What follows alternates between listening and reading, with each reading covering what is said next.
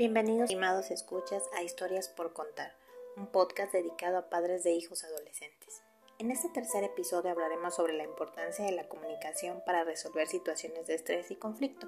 Compartiré con ustedes algunas estrategias eficaces de negociación que pueden utilizar, además de abordar la importancia de la resiliencia y adaptación en la familia. Comenzamos. Los conflictos surgen cuando los adolescentes sienten amenazada su libertad. A su vez, los padres consideran que el reclamo de independencia por parte de ellos amenaza la unión familiar. Muchos conflictos se generan por las percepciones polarizadas de padres e hijos. Como progenitores debemos entender que el adolescente deseará tomar decisiones en muchos aspectos de su vida. Por ejemplo, la elección de su ropa. Si insistimos en siempre elegir lo que deben vestir sin tomar su opinión, generaremos un desacuerdo. Lo importante de un conflicto es la forma como se ve y cómo se resuelve. En este sentido, el afecto, la comunicación y el grado de disposición juegan un papel importante. Durante la adolescencia los problemas emocionales y de conducta están a la orden del día. Sin embargo, el ambiente familiar toma un rol determinante. Se ha comprobado que una familia cohesiva, expresiva y organizada, que fomenta la independencia de sus miembros, donde se experimenta cercanía y afecto, la incidencia de desajustes emocionales y comportamentales se reduce considerablemente. Además, las situaciones conflictivas pueden ser un contexto adecuado para el aprendizaje de estrategias de negociación, resolución de problemas y para el desarrollo de la habilidad de adopción de perspectivas.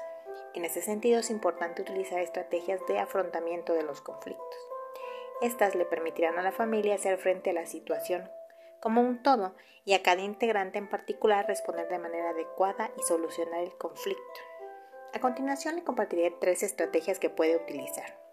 La primera, el juego del diálogo, es para lograr tomar conciencia de sus verdaderas emociones. El adolescente simulará que sienta frente a sí su parte débil y con él su parte fuerte. Así podrá manifestar todo lo que le molesta de sí mismo e integrar dichas partes. También podrá centrar frente a sí, de manera imaginaria, a la persona con la que tiene el conflicto y expresar todo lo que le molesta. Escuchar activamente permite fluir las emociones que generan conflicto y buscar reflexionar sobre qué se podría hacer para sentirse mejor. Si el padre y el hijo se sientan uno frente al otro, descubrirán que ambos se sienten frustrados porque creen que el otro ignora sus preocupaciones o están seguros de que no los escucha. Aprender a escucharse, compartir y no juzgar las emociones, sino entender su raíz, permitirá mantener relaciones cercanas y significativas con su familia, pero también se extenderá a sus amigos. La segunda estrategia permite resolver problemas y tomar decisiones para poner fin a los conflictos que impactan a todos los miembros del hogar. Como familia, reúnanse y escojan un problema del entorno en el que todos estén de acuerdo que debe solucionarse. Sigan los siete pasos del proceso de toma de decisiones. 1 Definir el problema con claridad. 2. Identificar y aceptar la posesión del problema, pero que se posee la capacidad de resolverlo juntos tomando decisiones. 3. Propongan todas las alternativas posibles al problema. Anoten todas las ideas que se les ocurran sin juzgarlas. De este modo podrán seleccionar después la más adecuada. 4. Evalúen cada alternativa en función de su puesta en práctica y de las consecuencias hipotéticas, tomando en cuenta el sistema de valores familiar. 5. Vuelvan a examinar la lista definitiva de alternativas, sus posibles consecuencias y los riesgos que implica. En este paso descartarán otras opciones por no ser viables. 6. Decidan implementar una alternativa. Escogen una propuesta basada en la evaluación que se realizó anteriormente. 7. Determinen cómo y cuándo poner el plan en práctica. Aquí definirán qué es lo que necesitan para poner en práctica la decisión tomada, quién deberá hacer qué, cuándo, dónde, qué materiales se necesitan. La importancia de inculcar valores en la familia es que estos permiten definir con claridad los objetivos de la vida. Es la familia el lugar donde se tiene el primer aprendizaje de valores para su vida adulta y donde se elabora un sistema que sirve como punto de comparación con los provenientes de otros núcleos sociales. Se deben desarrollar valores que 1. faciliten el desarrollo personal, independencia, autonomía y toma de decisión, promuevan las relaciones interpersonales, respeto, tolerancia, honradez y lealtad. 3. Alienten el desempeño académico y laboral, perseverancia, responsabilidad, satisfacción por el trabajo y compromiso. La tercera estrategia la puedo utilizar para modificar las conductas inadaptadas y enseñar conductas adaptadas. El establecimiento de contratos se basa en la teoría del refuerzo, que sostiene que las conductas que se recompensan tienden a repetirse.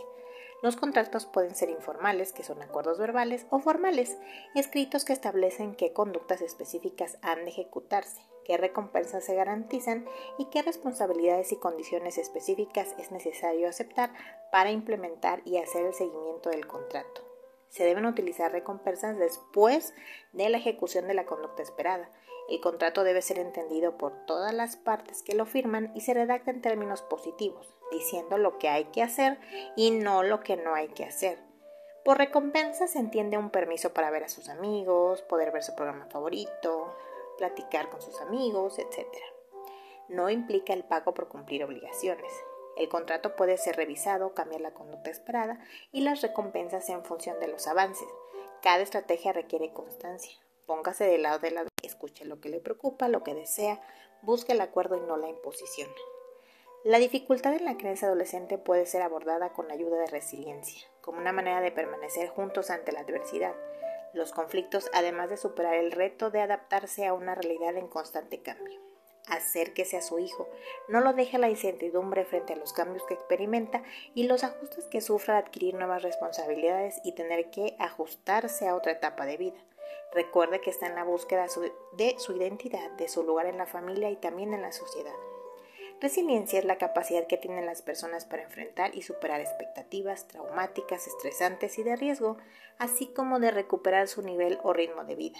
Un proceso ligado de manera estrecha a la resiliencia es el afrontamiento. Representa un mecanismo que se activa ante situaciones que el individuo percibe como amenazantes o que rebasan sus recursos para enfrentarlas implica un proceso básico de adaptación y manejo del estrés que está regulado por las propias experiencias del adolescente, así como del aprendizaje a través de la imitación de los padres o de los adultos que le rodean. De ahí la importancia de ser conscientes de que nuestras acciones sirven de modelo. Aquellos padres que estimulan el pensamiento individual con preguntas, explicaciones y tolerancia ante decisiones que no concuerdan con las suyas tienen hijos más individualizados y con más competencia social, mientras que los padres que reaccionan de manera agresiva ante muestras de pensamiento independiente limitando el desarrollo personal tienen hijos con más síntomas de ansiedad, depresión y dificultades en el logro de la identidad personal, debido a que utilizan descalificaciones, inducción de culpa ante comportamientos que vayan en contra de sus creencias y condicionan el afecto al hecho de que sus hijos manifiesten los comportamientos esperados.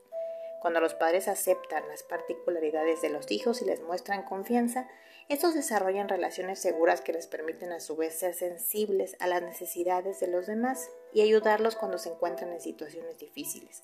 Los adolescentes que se identifican con los padres y maestros, que valoran fuertemente la estima de estos, tienen menos tendencia al engaño o a los actos delictivos. Los valores, los juicios morales, la religión, las actitudes y las tradiciones culturales son transmitidos a los hijos. Es en la familia donde los hijos conformarán su propia concepción del mundo y los valores que guiarán su vida futura. Espero que lo expuesto aquí le permita entender a su hijo adolescente y poner en práctica maneras eficaces de resolver conflictos. Recuerde que el cambio requiere también de aceptación. Hasta pronto.